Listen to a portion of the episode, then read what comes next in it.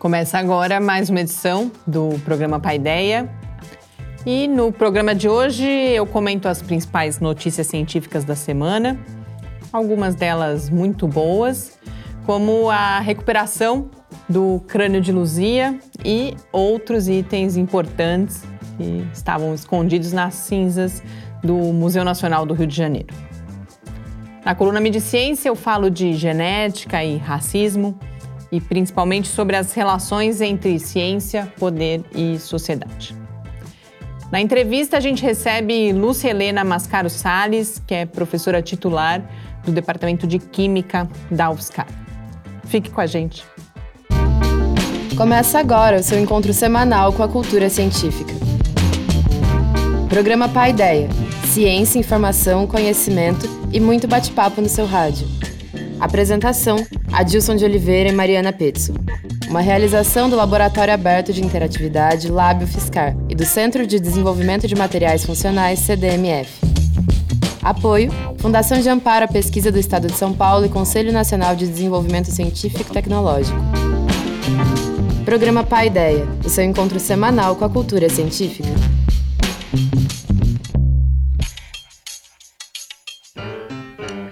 Muito boa noite. A gente começa agora mais uma edição do programa Paideia, uma realização do Laboratório Aberto de Interatividade da UFSCar, o LAB, e do CDMF, que é o Centro de Desenvolvimento de Materiais Funcionais.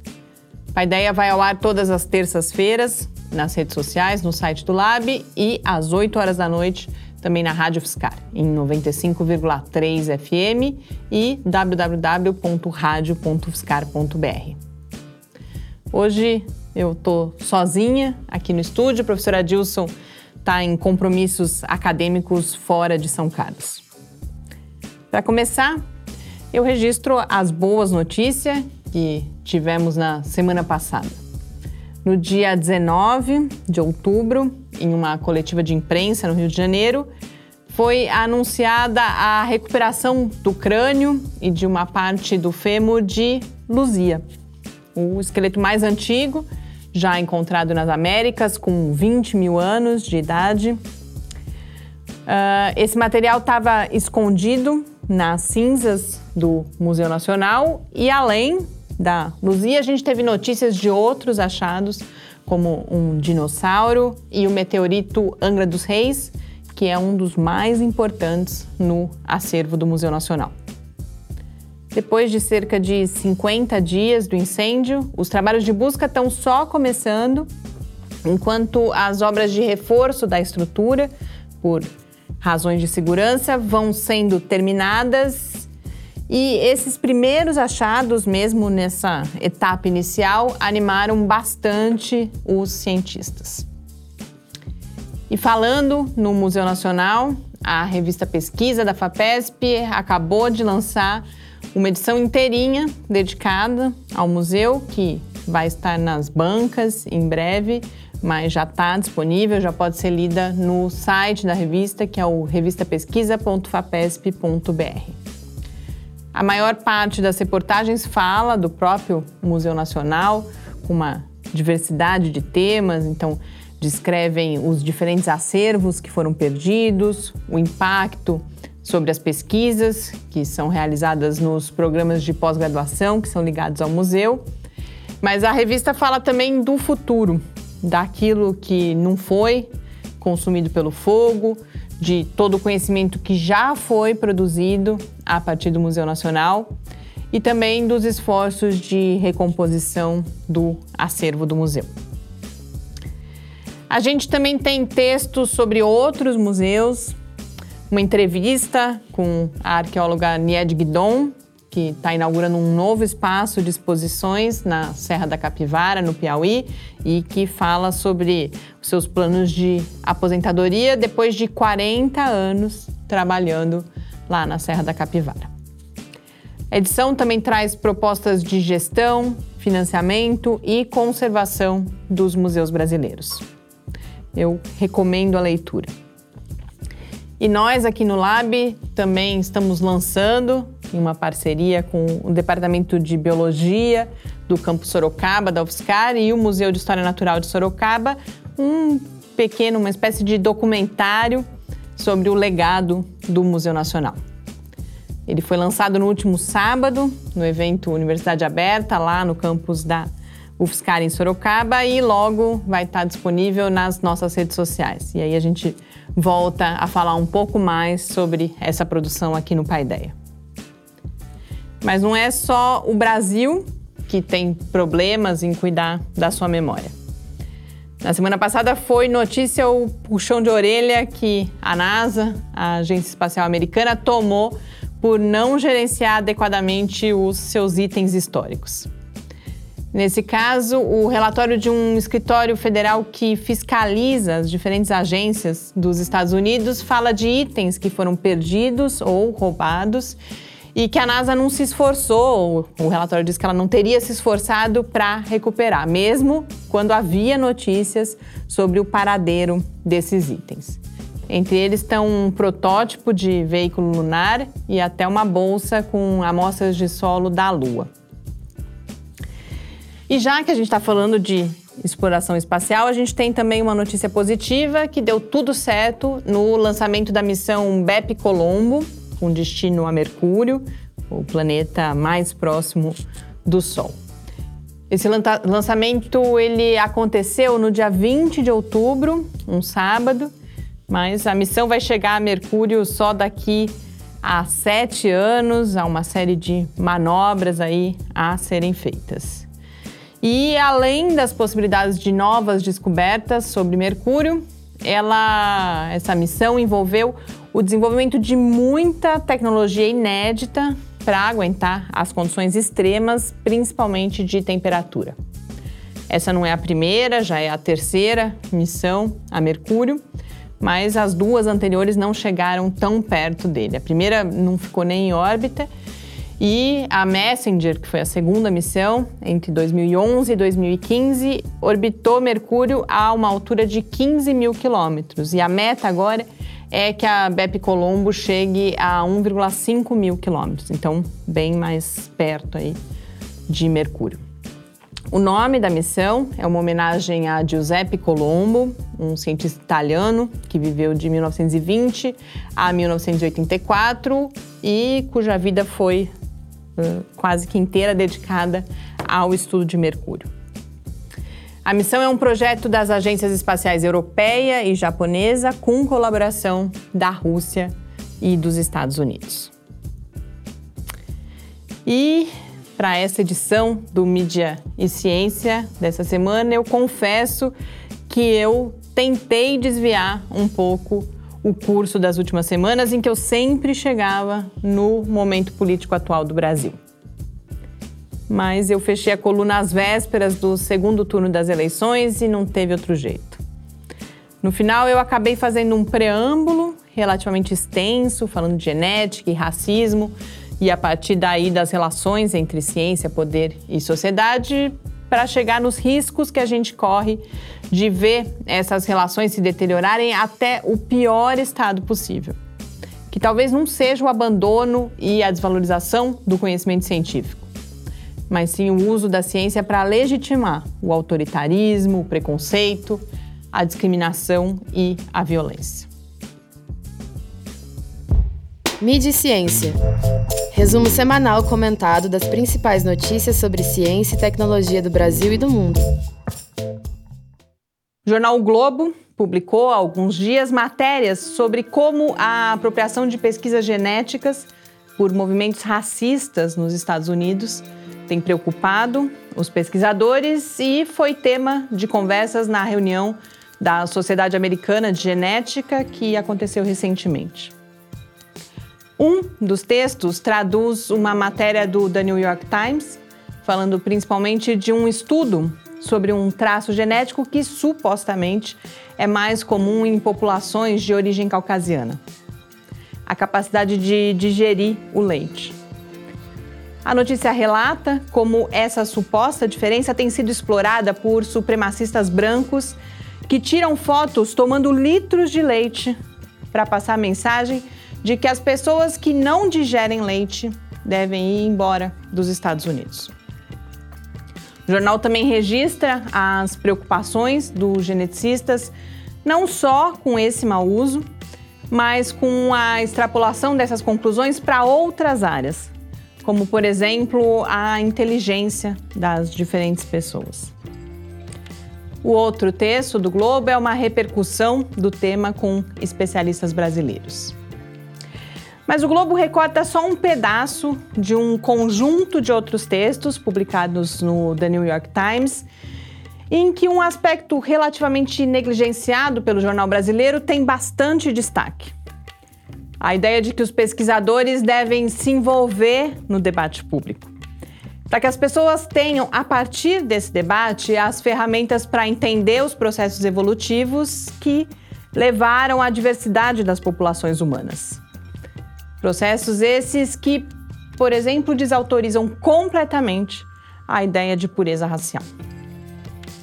Um outro ponto importante é a dificuldade apontada pelos pesquisadores para estabelecer o diálogo entre um conhecimento científico que não pode oferecer respostas definitivas, que lida com dúvidas, com nuances, imprecisões, e um público que, segundo eles, busca o sim e o não categóricos. Mas o, o, que mais me incomodou na versão brasileira do debate foi a ênfase nas ideias de distorção e de mau uso do conhecimento científico. Em oposição a uma prática científica que seria necessariamente desinteressada. É importante dizer que o conceito de raça inexiste para a ciência e é uma construção social muito utilizada para perpetuar os privilégios. Mas, por outro lado, atribuir esse poder supremo à ciência de dizer se o racismo é ou não justificável e retratar a prática científica como obra de seres iluminados que são imunes à pressão dos ricos e poderosos tem efeitos contrários à direção pretendida, distanciando ciência e sociedade e impedindo o olhar crítico, inclusive para uma ciência que é um dos principais instrumentos de poder, de construção e de manutenção de hegemonias. Como eu já comentei algumas vezes nas últimas semanas, ciência e tecnologia ocuparam nas eleições brasileiras um espaço significativo. Mas mais recentemente ficou claro para mim como é fácil prometer mais recursos e a valorização da comunidade científica do país. Quando se avalia que essa promessa vai render mais votos. Os dois candidatos fizeram essa promessa, um deles só nos últimos dias, invertendo totalmente o seu discurso anterior. Mas acreditar e defender a ciência e as evidências científicas. E mais do que isso, a racionalidade e o pensamento científico associados à busca da equidade entre todas as pessoas vai muito além de garantir o financiamento. Exige também garantir a convivência entre diferentes formas de olhar o mundo, o espaço para o debate, para o questionamento e promover a cultura científica não como supremacia de uns ou outros, mas como oportunidade de participação de todas as pessoas na definição e na concretização do nosso futuro. E essa promessa, mais difícil, um dos candidatos não fez. Boas leituras e que a gente continue lutando pelo melhor futuro para todos nós. Estamos de volta com seu encontro com a cultura científica. Estamos de volta aqui no Paideia. Quando o programa for ao ar, a gente já vai ter o resultado das eleições, que eu ainda não conheço, nesse momento em que a gente está gravando essa edição do programa. Mas, seja qual for o resultado, vale essa ideia da gente continuar lutando por um futuro melhor realmente para todas as pessoas com o apoio da ciência. Só os caminhos para essa luta é, que podem ser bem diferentes com um ou com outro presidente da República. E agora, para encerrar esse primeiro bloco do programa, eu chamo um episódio do Clique Ciência que adianta o tema da nossa entrevista de hoje, em que a professora Lúcia Mascaro vai falar sobre as suas pesquisas com materiais para energias de fontes renováveis. Mas antes a gente ouve o professor Ernesto Chaves Pereira, também do Departamento de Química, apresentando no Clique Ciência o trabalho que ele realiza nessa mesma área, parte dele inclusive em parceria com a professora Lúcia. Clique Ciência. Meu nome é Ernesto, eu sou professor aqui na, no Departamento de Química da Universidade Federal de São Carlos desde 1994. Especificamente no meu caso, eu estudo é, sistemas eletroquímicos. Mas o que é sistema eletroquímico? Né? Então, toda bateria é um sistema eletroquímico, toda célula fotovoltaica é um sistema eletroquímico. Muitos sensores são sensores eletroquímicos. E o que, que limita isso? A limitação dos dispositivos, da construção desses dispositivos, são novos materiais. Então, novos materiais que, primeiro, se eu estou falando de sustentabilidade, eles têm que ter baixo impacto ambiental, eles têm que ter alta durabilidade e eles têm que ter um preço acessível para o desenvolvimento da tecnologia. Então, é dentro desse contexto que eu trabalho. Eu trabalho com o desenvolvimento destes materiais para os dispositivos eletroquímicos. Tá? Então, eu não trabalho especificamente com um único tipo de dispositivo, nem só com bateria, nem só com célula fotovoltaica, mas eu trabalho com materiais que podem ser usados ora num, ora no outro. É, quando a gente fala de novos materiais, o que de novo tem num material? Porque a gente sabe é, que são alguns elementos químicos, alguns, uma centena, por volta de uma centena de elementos químicos, e com esses elementos químicos é feito tudo que a gente conhece na natureza. Mas não é só o elemento químico que determina a propriedade final de um material. Tá? O que determina a propriedade do material é o arranjo. Um cientista se perguntou lá no finzinho da década de 80 o que acontece quando eu empilho uma ou poucas, uma de uma a dez monocamadas de metal e coloco uma segunda monocamada de um metal diferente e vou repetindo essa estrutura. E o que ele observou são propriedades que não tem nada a ver com metal puro e não tem nada a ver com as ligas de metais. Qual foi a pergunta que a gente se fez? Se é que essa estrutura, essa que a gente chama de heteroestrutura de metais empilhados, poderia ser usado, por exemplo, para conversão de energia também. Num tipo de, de, de, dispositivo que nós chamamos de célula combustível, que lembra muito uma bateria. Bom, na célula combustível, o que acontece é que você o tempo inteiro injeta combustível. Tá? Então a reação não precisa parar, ela pode funcionar continuamente, certo? Claro, é, isso é um dispositivo em desenvolvimento Muita gente trabalha com isso. Então, qual foi a nossa contribuição? A pergunta que nós fizemos foi substituir um dos materiais, o material do anodo, onde ocorre é, uma reação de oxidação, substituir um, uma liga metálica por essa estrutura empilhada. E o que a gente observou são resultados da, de uma forma normal entre duas a quatro vezes, é, com desempenho superior de duas a quatro vezes. E além disso, ele é, sobre essa estrutura, sobre esse eletrocatalisador, ocorrem reações que normalmente não são observadas. Por exemplo, a gente observou a, a quebra da ligação carbono-carbono do etanol. Bom, então o material está acabado, temos uma patente? Não, porque a gente fez isso em superfícies planas. Então agora a gente precisa aprender a fazer uma estrutura que a gente chama de nanocebolinhas porque no material, no dispositivo comercial, na célula combustível que vai ser usada no mercado, não é uma placa, é uma bolinha muito pequenininha. E aí eu preciso aprender a fazer agora não uma, mas N estruturas metálicas concêntricas numa cebola, quer dizer, não é nem o arranjo. O arranjo que a gente construiu, ele é um modelo dessa nova estrutura. Então, é um indício que vai funcionar. Mas agora a gente precisa construir as nanocebolas e, e verificar se elas funcionam como a gente imagina que elas vão funcionar. Estamos de volta com seu encontro com a cultura científica. Entrevista. Estamos de volta aqui no Paideia. Hoje na entrevista eu converso com Lucelena Mascaro Sales, que é professora titular do Departamento de Química da UFSCar coordenadora do programa de pós-graduação em Química e diretora de difusão do Centro de Excelência para a Pesquisa em Química Sustentável.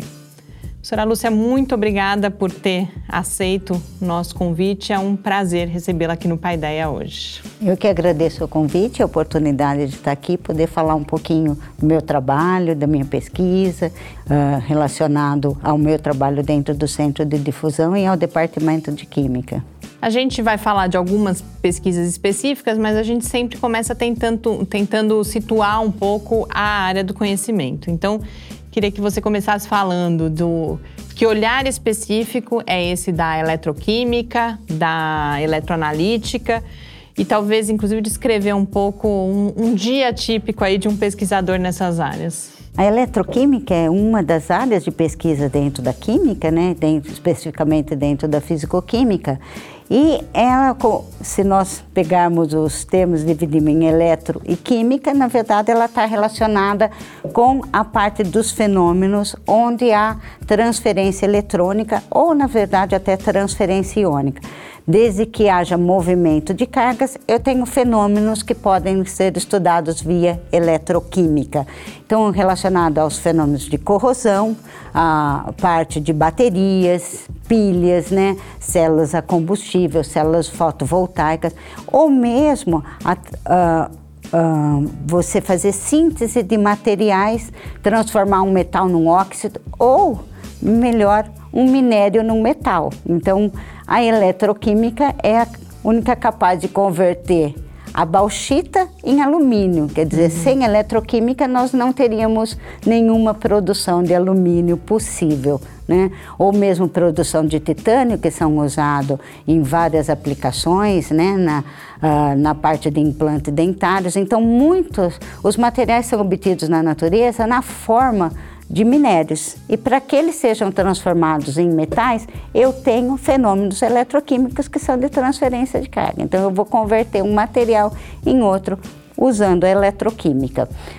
A parte de eletroanalítica, na verdade, está intimamente relacionada à eletroquímica e no que, que ela difere? Ela é uma a, a parte em que eu vou quantificar espécies. Então, eu vou usar os fenômenos eletroquímicos, vou usar os materiais produzidos eletroquimicamente para sensores para fazer a, a, quantificação de uma espécie. Então, um uh, dispositivo que mede a glicose no sangue, para os diabéticos usam, aquele é é um sistema eletroquímico, é um sensor eletroquímico que, que usa a eletroanalítica para quantificar a quantidade de glicose, né, de açúcar no sangue. Então eu vou ter dispositivos para medir o pH da água, para saber uma, uma lagoa ou como está o nível de oxigenação, eu vou usar sensores eletroquímicos e vou utilizar a eletroanalítica para quantificar essas espécies. E que tipo de experimentos são realizados? Ah, no dia a dia, o que, que nós temos? Bem, como falo, vamos pensar numa pilha, numa, numa bateria. Eu tenho lá dois polos, né, positivo e negativo. Tenho dois materiais distintos. Onde vai ocorrer reações de oxidação e reações de redução. E esse é o mundo que eu avalio, que eu vou estudar, basicamente. E o que, que eu vou ter que estudar? Todos os fenômenos que ocorrem, seja de forma natural, né, pela transferência de carga, como é um processo de corrosão, hora que eu coloco um metal em contato com o ar e ele se oxida com o oxigênio do ar, ele se transforma em óxido, seja um fenômeno em que eu vou usar uma fonte de corrente, então eu vou usar eletricidade para que ele faça uma reação química. Então vamos pensar, quando eu faço o carregamento do celular, ele espontaneamente ele vai fornecer energia, tem uma reação química ali, depois eu tenho que recarregar ligando na, na, na, numa fonte de corrente. É isso que nós fazemos, né? Eu vou estudar esses fenômenos. Então eu tenho que ter um sistema em que eu tenho uma célula, que seria a bateria, os polos da bateria, e eu vou fazer aplicação de uma corrente e vou avaliar os processos que ocorrem. Então, eu vou montar esse sistema, esses eletrodos, com diferentes materiais, podem ser materiais metálicos, cerâmicos, vai depender do que eu quero avaliar, do que eu quero estudar. Ou eu vou usar uma solução, eu quero medir, quantificar uh, quanto eu tenho de um pesticida numa água uh, num rio. Vou coletar essa amostra do rio, vou montar esse sistema eletroquímico, essa célula, com um eletrodo que é sensível àquela quantidade do pesticida que eu quero medir e vou fazer a determinação desse material. Então, um, um aluno na, num laboratório de pesquisa, primeira coisa, ele vai chegar, preparar seus materiais, preparar uma célula eletroquímica. Ele começa por aí, ele vai preparar essa célula e ele vai aí usar alguns equipamentos, que são geralmente fontes de corrente, potenciostatos, baterias, para fazer o fenômeno. É claro que além disso nós usamos técnicas físicas para fazer caracterizar o material. Eu vou produzir um polímero eletroquimicamente, eu vou produzir um óxido eletroquimicamente, depois eu tenho que ir para caracterizações físicas. E aí as técnicas convencionais, microscopia, ótica, microscopia de transmissão, infravermelho, difração de raio-x e vou usar complementar para produzir. Eu posso eletroquimicamente produzir um novo material e eu preciso saber quais são as características físicas, mecânicas, né, de resistência desse material. Então, esse é o dia a dia do aluno no laboratório. E essas pesquisas são realizadas hoje com vínculo a três grandes centros de pesquisa. Um, a gente já falou, que é o Centro de Excelência para Pesquisa em Química Sustentável, o CERSUCHEM. Tem também o Centro de Desenvolvimento de Materiais Funcionais e o CINE, que é o Centro de Inovação em Novas Energias. Então, a gente está falando em química sustentável, em materiais funcionais e em novas energias. Como que essas coisas se relacionam no seu trabalho, Lúcia? Diretamente e intimamente. Acho que não dá para pensar, né? Se você pensar, vamos pegar pelo primeiro, vamos pegar no centro de materiais funcionais. Impossível você pensar hoje em desenvolver um material novo, material funcional, ou mudar características de um material que depois ele não seja sustentável, que ele não se relacione no pensamento de que ele vai uh, contribuir em termos de química verde, desde a sua síntese, né? desde a síntese até a sua disposição final. Então hoje não adianta eu ter um dispositivo que seja excelente em termos de eficiência, mas ele não seja sustentável. E a sustentabilidade, no ponto de vista desde a sua produção como o seu descarte. Então eu tenho que pensar em materiais que não agridam a natureza no coletar esse material, no transformar e depois a disposição, que ele seja fácil de ser reciclado, de ser reutilizado. Então, tudo isso tem que estar relacionado. Então, quando eu penso em materiais funcionais, eu tenho que pensar na química sustentável, que é o outro centro, e uh, todas as características dos 12 princípios de química verde. Eu tenho que aplicar diretamente no desenvolvimento de materiais funcionais. O Centro de Materiais Funcionais se preocupa com energia, saúde e meio ambiente. Então, eu vou fazer o desenvolvimento de materiais para essas aplicações. E aí, um delas é a energia, do que eu tenho trabalhado bastante. E quando nós vamos para o Centro de Energia uh, do, do, projeto Shell... O CINE, né? O Centro o Cine, de Inovação isso, em Novas Energias. O CINE são novas energias, novamente, né? Eu vou ter que pensar em materiais que sejam sustentáveis e que eles forneçam qualidades superiores ao que nossos sistemas que nós temos hoje, né? Então é imprescindível que eu tenha que pensar que esse material possa ser aplicado né, com uma visão diferente do que até hoje. Então eu tenho que trabalhar com novos materiais sustentáveis e que tenha uma eficiência bem maior. Então dentro do Cine se procura melhorar a eficiência. Então esses três centros unem todo, todo o pensamento do que é se trabalhar em, em qualquer área da ciência hoje, área de pesquisa hoje. Eu tenho que pensar nesse todo. Não dá para pensar única. Eu vou conseguir um material maravilhoso. Bom, e aí? Ele é sustentável? Ele tem uma boa eficiência? Então eu tenho que congregar os três. É possível, por isso que para mim é um, eu acho até um privilégio ter podido entrar nesses três centros em tempos diferentes e poder usar todo esse conhecimento para conseguir uh, alcançar alguma, alguma, uh, algum uma coisa nova, contribuir de alguma maneira para essa, essa parte, principalmente na área de materiais para uso de energias renováveis. E aí, nessa linha, uma das frentes de trabalho, agora começando a entrar nas pesquisas mais específicas, hum. é com as células fotovoltaicas. Queria que você começasse apresentando rapidamente é. para quem não conhece o que são tá. as células voltaicas, mas falando também quais são as, é. as pesquisas que você desenvolve. Ah, células fotovoltaicas, elas são basicamente uh, o uso da energia solar para produzir corrente elétrica. É, o pessoal às vezes tem, existem células solares e células fotovoltaicas. Nós temos células solares que se preocupam só com a produção de calor, né? Você vai coletar a energia solar e ela basicamente vai ser usada para produzir calor. Por exemplo, aquecer água Isso, em casa? Isso, aquecer água em casa. E existem as células fotovoltaicas, o papel dela é produzir energia elétrica. Uhum. Então eu vou ter um dispositivo que vai fazer a produção da energia a partir do, do sol, da energia da luz solar. Então, o sol, é, quando ele incidir nessas placas, que são semicondutores, que são as placas fotovoltaicas, ela vai fazer a transferência de carga, fazer a excitação. Então, eu gero uma, uh, uma separação de cargas, cargas positivas e cargas negativas, tá certo?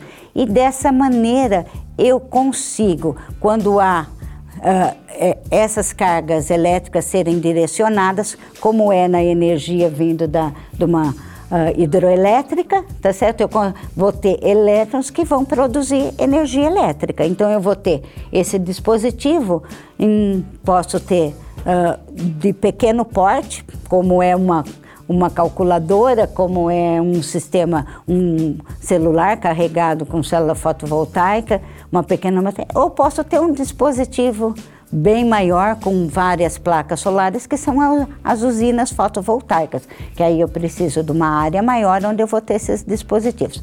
A grande vantagem é que eu tenho um sistema móvel. então, na, quando nós falamos de células fotovoltaicas e bateria, que eu tenho um sistema móvel. Uma usina hidroelétrica, eu tenho que ter uma linha de transmissão, além do grande porte, uma linha de transmissão para que a energia chegue ao consumidor uma célula fotovoltaica, ou ele vai, compra, monte, monta na sua casa e eu tenho energia localmente. Eu posso ter também uma linha de transmissão, mas eu tenho modulares. Hein? Então eu vou hum, lá em algum lugar muito distante, no Alasca ou no interior do Amazonas, e eu posso, eu tenho a luz solar, eu tenho o dispositivo, eu vou ter a conversão de energia química e de energia solar em energia elétrica.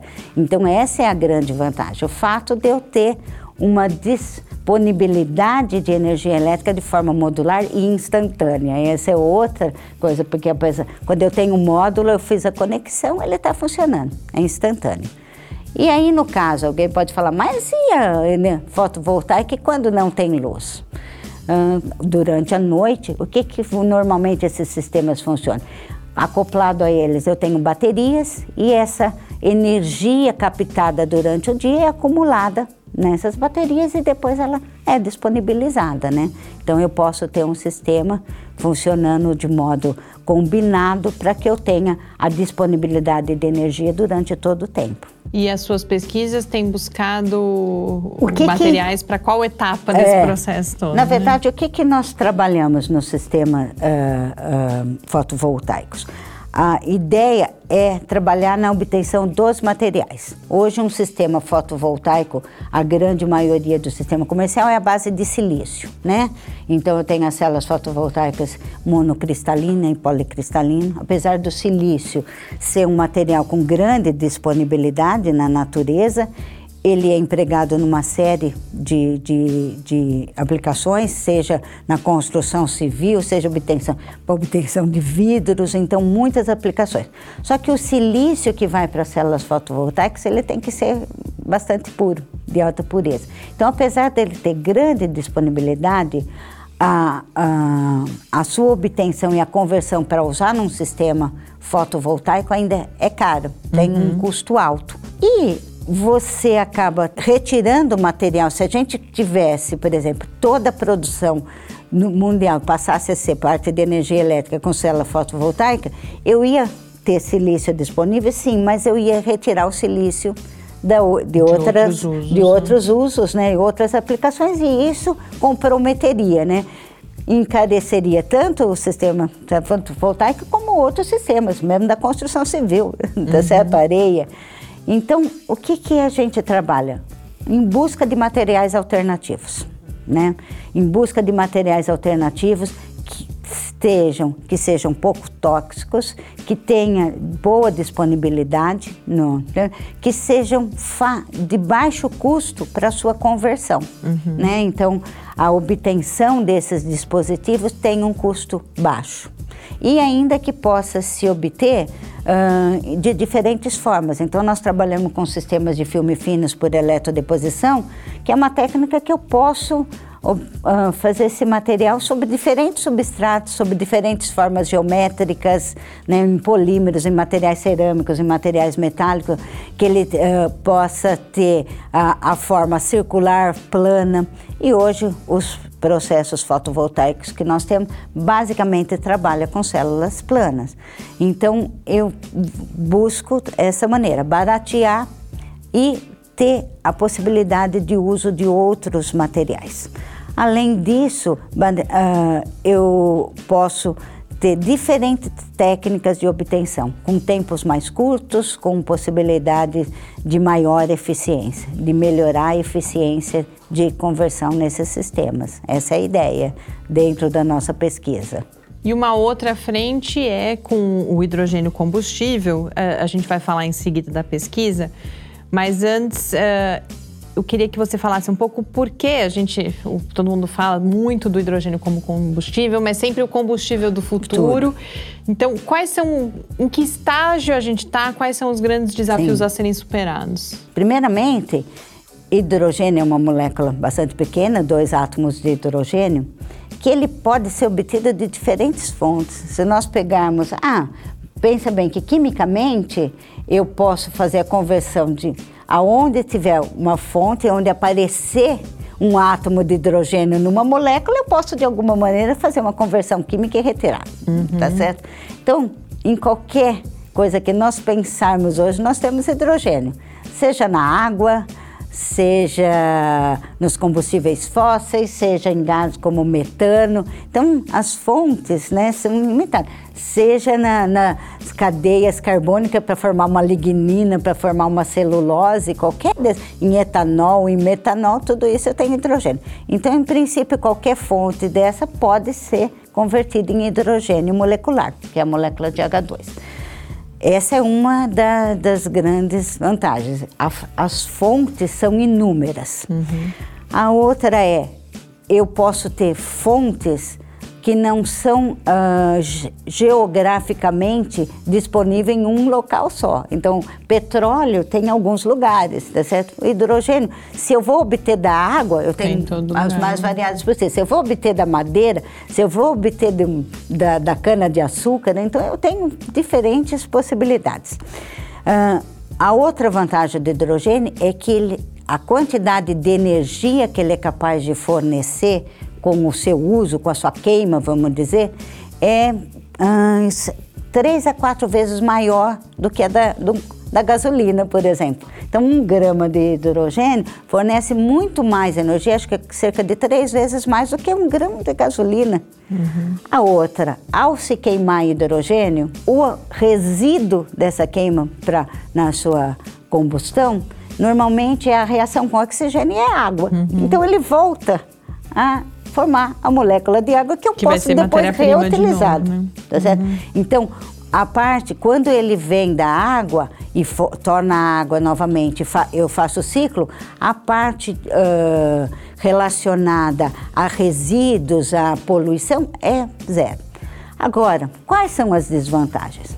Eu ainda tenho hidrogênio obtido basicamente de combustíveis fósseis. Esses são os métodos comerciais tá? Então eu uso ou uh, metano ou combustíveis fósseis. Então isso gera uh, ah, CO2 na, na, produção. Tem uma linha de produção ba bastante cara, né? Mas é o que se é conhecido comercialmente. O que, que nós temos que trabalhar? Na possibilidade da produção de hidrogênio, via eletrólise, via eletroquímica, pela eletrólise da água. Ela ainda tem um custo alto, então se trabalha em conseguir diminuir o seu custo pela produção de materiais que sejam mais catalíticos, que eu consuma menor quantidade de energia. Né? E se eu fizer essa conversão, esse é um sistema extremamente limpo. Né? Mas ainda a maior produção de hidrogênio é por, pelo uso de combustíveis fósseis. A outra desvantagem é que o hidrogênio é um gás e como qualquer gás eu tenho que armazená-lo em alta pressão, tá uhum. tá certo? E ele é um gás que é explosivo. eu tenho que tomar o maior cuidado no seu transporte. Então eu tenho que para carro, você andar com um cilindro de hidrogênio, que é usado nas células combustíveis, é pesado e perigoso. perigoso. Alta pressão. Para transformá-lo em líquido, você tem que usar muito baixa temperatura. Bom, eu vou transportá-lo na forma líquida, mas aí eu tenho que ir a menos 253 graus. Não é muito funcional, Difícil, né? não, não é funcional. Então, o que, que o pessoal trabalha hoje? No transporte do hidrogênio, na forma de hidreto metálico. Né? Então, isso já é uma, uma realidade em alguns casos. Eu tenho ligas em que ela absorve o hidrogênio na sua forma de hidrogênio atômico, formando nitreto, e isso quando eu tenho uma reação, tipo um aquecimento, que faz com que esse hidrogênio libere, eles, uh, um, o, os átomos de hidrogênio reagem e formam hidrogênio localmente. Então, uhum. eu vou uhum. ter dispositivos que falam. Então, existem pesquisas que estão indo nessa direção, mas isso, apesar de já ter em escala piloto, em escala de laboratório, não é ainda uma tecnologia que alcançou um preço tão com, comercial. Uhum. Né? Então, essa, esses são os desafios. Você reduzir a quantidade de energia consumida para obter o hidrogênio a partir da eletrólise da água e, uh, reduz, e a forma de transporte, melhorar essa forma de transporte e armazenamento. Esses são os dois pontos mais críticos da, do uso do hidrogênio como tecnologia do futuro. E aqui, quais, em, em que, que vocês estão trabalhando? Eu trabalho basicamente com materiais para produzir o hidrogênio com uma, um, um efeito catalítico melhor. Isso é, uhum. é, como que eu vou fazer?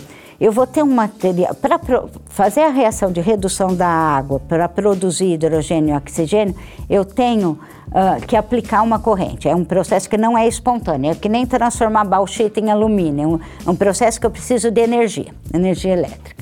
Então, existe uma quantidade de energia que eu tenho que fornecer para isso. O que, que eu trabalho? Com materiais que eles sejam bastante catalíticos, quer, quer dizer, que essa reação ocorra de forma mais fácil possível para que o consumo de energia Sim, seja baixo. Então, uhum. Então, isso é o que nós chamamos em materiais eletrocatalíticos. Eu trabalho em eletrocatálise.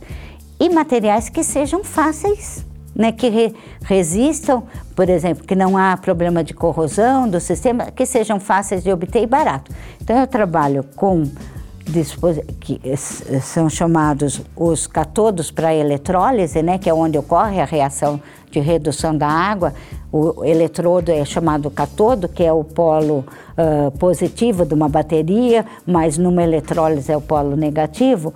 Eu vou fazer eletrólise em cima desse material. E aqui que eu trabalho com ligas de ferro, que são fáceis de depositar, são bastante abundantes, sobre aço, que tem uma boa resistência e eu consigo formar eletrodos, né, para formar de grandes áreas, né, de uhum. diferentes formas geométricas. Então eu consigo produzir hidrogênio com um consumo menor de energia em grande quantidade. Além disso, esse material, ao ser depositado, ele tem uma rugosidade muito alta, porque as reações eletroquímicas elas dependem de energia, quantidade de energia e da área, né? Então, quanto maior a área, maior quantidade eu consigo fazer de conversão. Então eu tenho que ter altas áreas superficiais. Só que às vezes para ter uma alta área superficial eu precisaria de um dispositivo métrico imenso, né? Por exemplo, um eletrodo, que é uma placa de aço, uma chapa de aço. Poxa, e como é que eu faço isso? Vou ter que ter uh, uh, uh, eletrolisadores do tamanho de uma sala enorme para conseguir uma quantidade pequena? Então a gente faz o quê? Você tem uma placa plana e você deposita alguma coisa em cima que tem uma alta rugosidade. Uhum. Então, essas ligas eu trabalho em aumentar a rugosidade, porque aí num tamanho geometricamente menor eu consigo uma área maior. Então eu tenho dispositivos que eu faço eletrodeposição que eu consigo aumentar a área geométrica em 4 mil vezes pela rugosidade da liga. E ligas muito simples de se conseguir, composições muito simples, e um ganho de energia bastante significativa em relação ao material comum que se usa, que é o aço. Então, uh, eu quando eu diminuo 100 mV e 200 mV num processo como esse, eu já tenho um ganho significativo de energia. O outro sistema que eu trabalho é usar a luz solar para converter. Como eu falei, a luz solar ela é capaz de fazer excitações de cargas, né, separações de carga, e ao separar essas cargas eu posso usar essa carga para fazer uma reação química.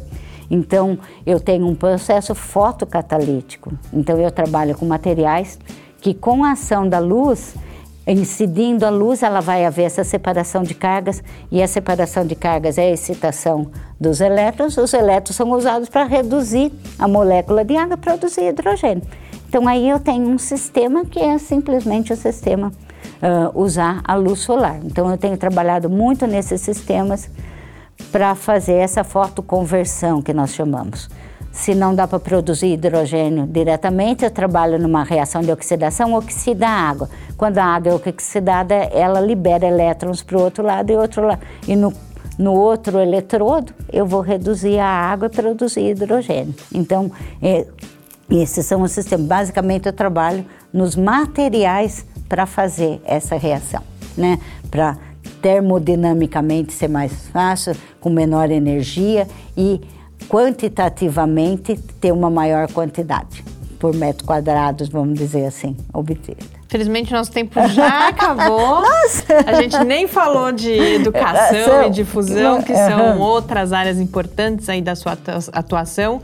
Agradeço desde já essa participação e fica já o convite. Espero que a gente em breve possa voltar a conversar sobre esses assuntos, sobre essa atuação, inclusive na área da difusão do conhecimento científico. E parabéns pelo trabalho, foi um prazer conversar com você hoje, Luz. Eu, eu que agradeço ao convite, a, a possibilidade de vir falar um pouco. Fico, ficaria muito feliz de, numa outra oportunidade, vir falar especificamente do trabalho de difusão que eu acho também extremamente importante, afinal, toda essa pesquisa, se a gente deixá-la só dentro aqui dos muros da universidade, ela não tem sentido, né?